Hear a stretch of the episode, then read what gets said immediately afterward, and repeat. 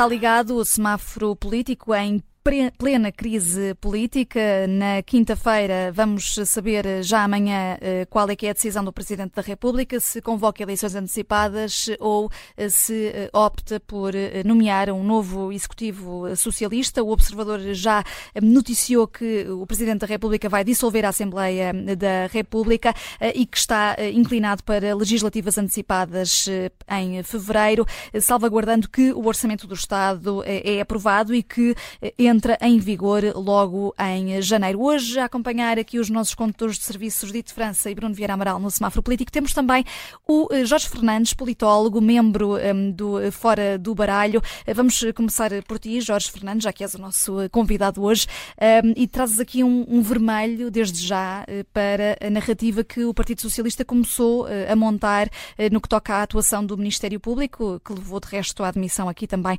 ehm, de António Costa. E para começar, ficamos ficamos parados no semáforo, já que é um vermelho. Sim, desde ontem que o António Costa, enfim, a demissão dele foi uma demissão limpa, justa, e penso que ele teve, esteve à altura do cargo, uh, pela primeira vez em muito tempo, provavelmente, mas muitas pessoas eh, do, do, ligadas ao partido, nos mídias, nas redes sociais, eh, nas televisões, começaram a tentar montar uma narrativa, enfim, que tem duas dimensões. Por um lado, a ideia de que isto teria sido praticamente um golpe de Estado, em que o Poder Judicial teria de alguma maneira tentado interferir com uma maioria absoluta existente e estável, e que teria havido esta, esta, esta tentativa de construção por parte do Ministério Público de uma suspeita que paira sobre o Primeiro-Ministro, eh, e que enfim, isso teria sido de alguma maneira quase um golpe de Estado, para citar uh, algum, alguém ligado ao PS uh, eh, no, no, nas redes sociais.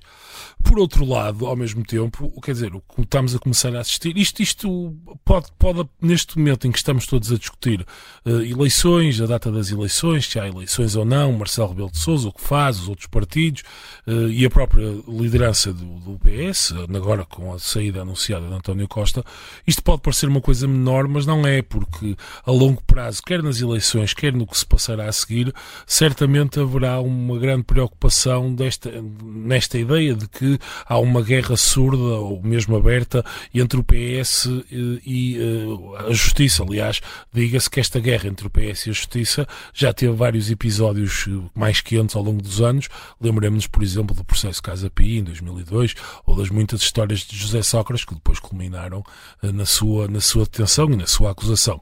É evidente que não estou a fazer qualquer tipo de, de, enfim, de equivalência entre António Costa ou qualquer uma destas histórias passadas, mas a conclusão que a que eu queria trazer este comentário é a seguinte: António Costa não sei se o faria, mas dever-se-ia ter demitido, mesmo que aquele último parágrafo que, que, muita gente se agarra agora não existisse. Porque... Tendo em conta que o chefe de gabinete é um dos detidos eh, e temos também Lacerda Machado e o, e o próprio uh, João Galamba como arguído. Sim, João Galamba é arguído. O chefe de gabinete de António Costa está neste momento na, na, na, em Moscavide, que já albergou José Sócrates em tempos, uh, Marcelo, uh, Lacerda Machado igualmente. Portanto, há um conjunto de situações que eu gostava, que eu acho que é importante começar a, a colocar, a, começarmos a colocar os factos tal, tal como eles são, em, em que eh, não deixarmos que o PS controla esta ideia da narrativa em que eh, foi aquela tentativa de decapitar o governo e aquele último parágrafo que obrigou António Costa a admitir-se. É evidente que isso contribuiu e provavelmente ele não se teria demitido, mas num país normal e com as instituições saudáveis e fortes, a Álvaro Beleza, de resto do dia, aqui na boa entrevista que deu ao Observador há cerca de 20 ou 20 minutos ou meia hora, de facto, eh, todo, tudo o que se passou, digamos, nas primeiras duas páginas do comunicado e todos os factos relatados e tudo o que tem hoje vindo a aparecer nas notícias, em vários órgãos de comunicação social, das ligações entre Lacerda Machado, entre o chefe de gabinete de António Costa, entre João Galamba, as empresas de, de prospecção de lítio, etc., de hidrogênio. Portanto, tudo isso faria e deveria ter feito António Costa demitir-se. E, portanto, eu espero que daqui a seis meses, se porventura a suposta acusação a António Costa não der em nada, como eu julgo que não vai dar, eh, não, não estejamos a falar de uma tentativa de golpe de Estado que foi bem sucedida, porque, na verdade, António Costa, se tem alguém a culpar eh, por, esta, por esta saída e pela situação que temos, é ele próprio, porque ele escolheu muito mal as suas companhias e, e recorreu a um conjunto de pessoas e não foi novidade, aliás, hoje várias pessoas partilharam, até o nosso Luís Aguiar Conraria partilhou isso nas redes sociais, um artigo de 2020 de João Miguel Tavares em que ele falava de Vitor Scária de forma absolutamente clara e elencava um conjunto de questões que agora, em 2023, revelaram-se perfeitamente em linha uh, e, enfim, portanto, não foi propriamente por falta de aviso e António Costa rodeou-se de um conjunto de pessoas que, em última análise, levaram à sua queda e aquela, aquele último parágrafo foi só a cereja no topo do bolo. Hum, uh, Bruno Vieira Amaral, uh, tens também aqui um vermelho para quem hum. castiga hum. o Ministério Público pela crise política. Sim, em primeiro lugar, só um sinal verde para Marcelo. Marcelo, nos últimos tempos, foi como um pugilista que se fartou de, levar golpes, eh, de gol, golpes duros e, que culminaram, essa sucessão de golpes uh, culminou com a humilhação de ter João Galamba a discursar no final do debate do orçamento. Só que agora consegue a vitória. Porquê? Porque o adversário tropeçou sozinho, caiu, estatelou-se e uh, esta vitória de, Marcelo Rebelo de Sousa sai reforçada porque a queda de António Costa está indissociavelmente ligada à figura de, João Galamba e ao facto dele ter sido constituído arguído. E por isso é que quero ir também e dar um vermelho a esta estratégia de António Costa e à narrativa que se está a insinuar de que o Primeiro-Ministro se demitiu única e exclusivamente devido a um parágrafo vago e à interferência política uh, do, do, Ministério Público. Eu estive a ler o artigo e, e recomendo do Luís Rosa, em que ele sintetiza, sumariza uh, tu, tudo o que está à volta deste, deste caso, desta investigação.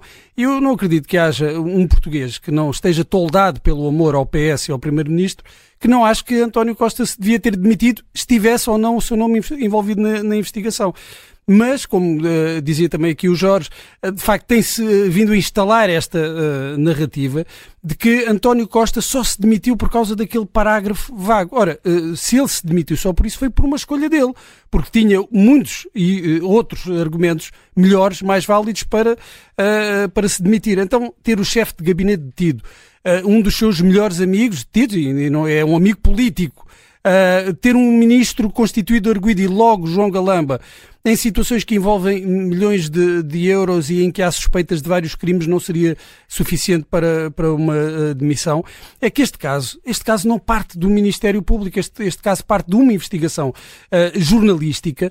Não estamos a falar daquele caso que uh, há uns meses foi relatado, de investigações na Câmara de Lisboa, em que a investigação se arrastou durante anos, foram depois ventilados nomes para a comunicação social e as pessoas não tinham hipótese de se defender, não se sabia se, se havia arguidos, não havia acusação. Aqui não, estamos a falar uh, de uma investigação uh, do Ministério Público que parte de uma investigação uh, jornalística, de uma reportagem. Estão cá os dados possíveis neste momento. Eh, foram detidos, eh, algumas pessoas foram detidas, outras foram constituídas arguídas.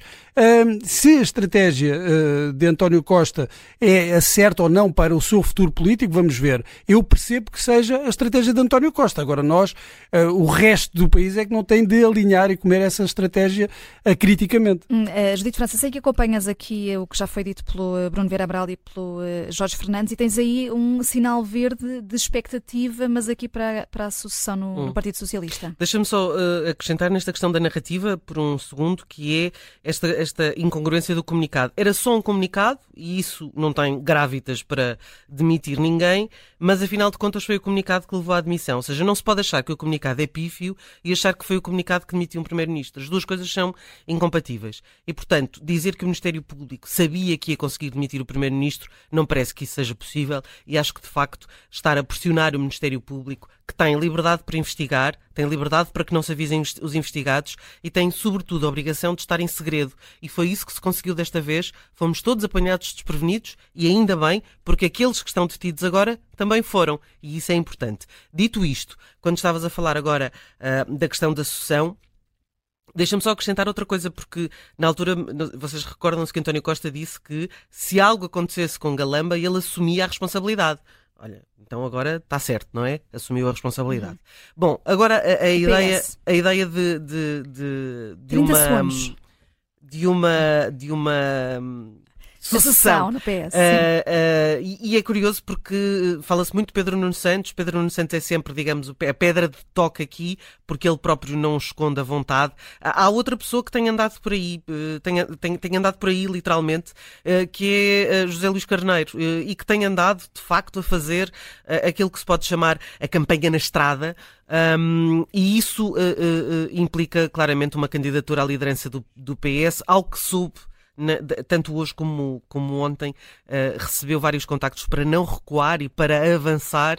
Isto tem sido mantido em segredo exatamente para, uh, enfim, aumentar esta, esta, esta questão das bases. E eu acho que o facto de Pedro Nuno Santos ser visto como um radical e ter saído pela porta pequena uh, quando saiu do governo pode de facto dar aqui alguma força a José Luís Carneiro, que aliás tem sido o mais elogiado dos ministros neste governo.